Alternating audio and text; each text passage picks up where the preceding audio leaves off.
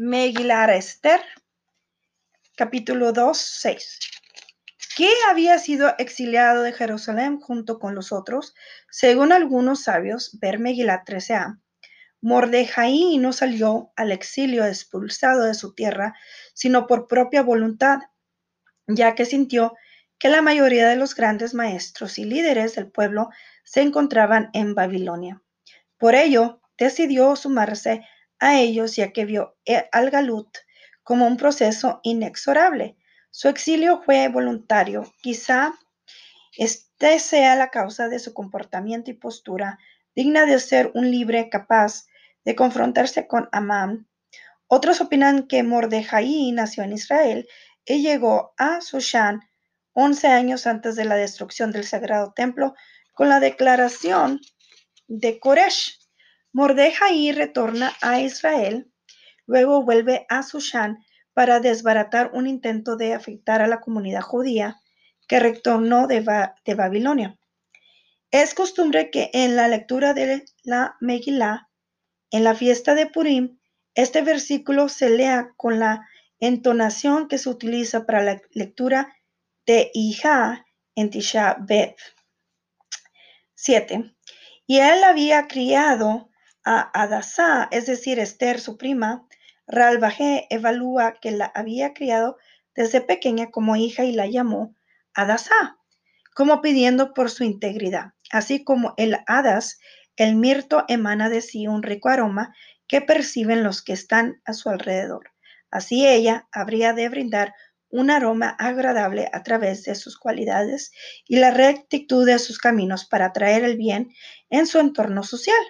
El Talmud Megillah 13a señala que los justos y piadosos son comparados con el hadas por el mismo motivo.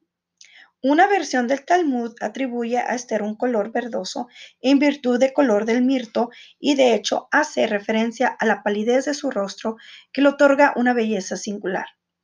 Es también posible que tuviera dos hombres, Adasá con nombre e dos nombres, perdón, Adasá como nombre hebreo y Esther como nombre persa.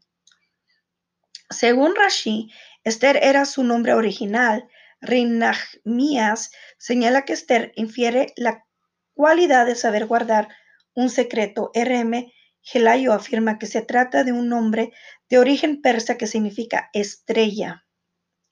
Rabí Victor Cohen Sede considera a Esther en virtud de planeta Venus, que en griego es Eshtahar, conocida en el mundo pagano como Istar o como Ashtorer o Astarte, venerada por los cananitas. Y curiosamente algunos escriben Esther como H, obviamente un error que quizá tenga su origen en el citado Estahar. Según Rashi Mordejai, la tomó por esposa R. evalúa que esto no es posible ya que los funcionarios buscaban dos, solo doncellas. La adoptó como a su hija después del fallecimiento del padre y la madre, Mordejai, y la adoptó como hija siendo Esther una niña pequeña. La traducción dice la adoptó. El término hebreo dice le cajá, cuya traducción literal es la tomó. Esta palabra infiere Acorde a la tradición rabínica, la tomó por esposa. Esta es la casa por la que algunos este, comentarios manifiestan que Mordejai la tomó también como esposa, tal como se mencionó antes el nombre de Rashi. Muy bien. Entonces, cuando se difundió el decreto de rey sur ley, el Malví con su sensibilidad, siente que el texto no, nos platica respecto de dos dictámenes dramáticos del rey. El primero este, es difundirse fue el decreto en virtud del cual cientos de miles de doncellas se presentaron ante los funcionarios para ser elegidas. Un segundo dicto fue su ley que buscó urjar y encontrar a aquellas doncellas que no tenían intereses en ser parte de este drama. Después, un principio, Mordejai ocultó a Esther y aunque tenía causas suficientes para dejar de ocultar, ocultarla, era obvio que alguien denunciaría a Esther y que las vidas de Mordejai y Esther corrían peligro de muerte. Esther también fue llevada al palacio del rey.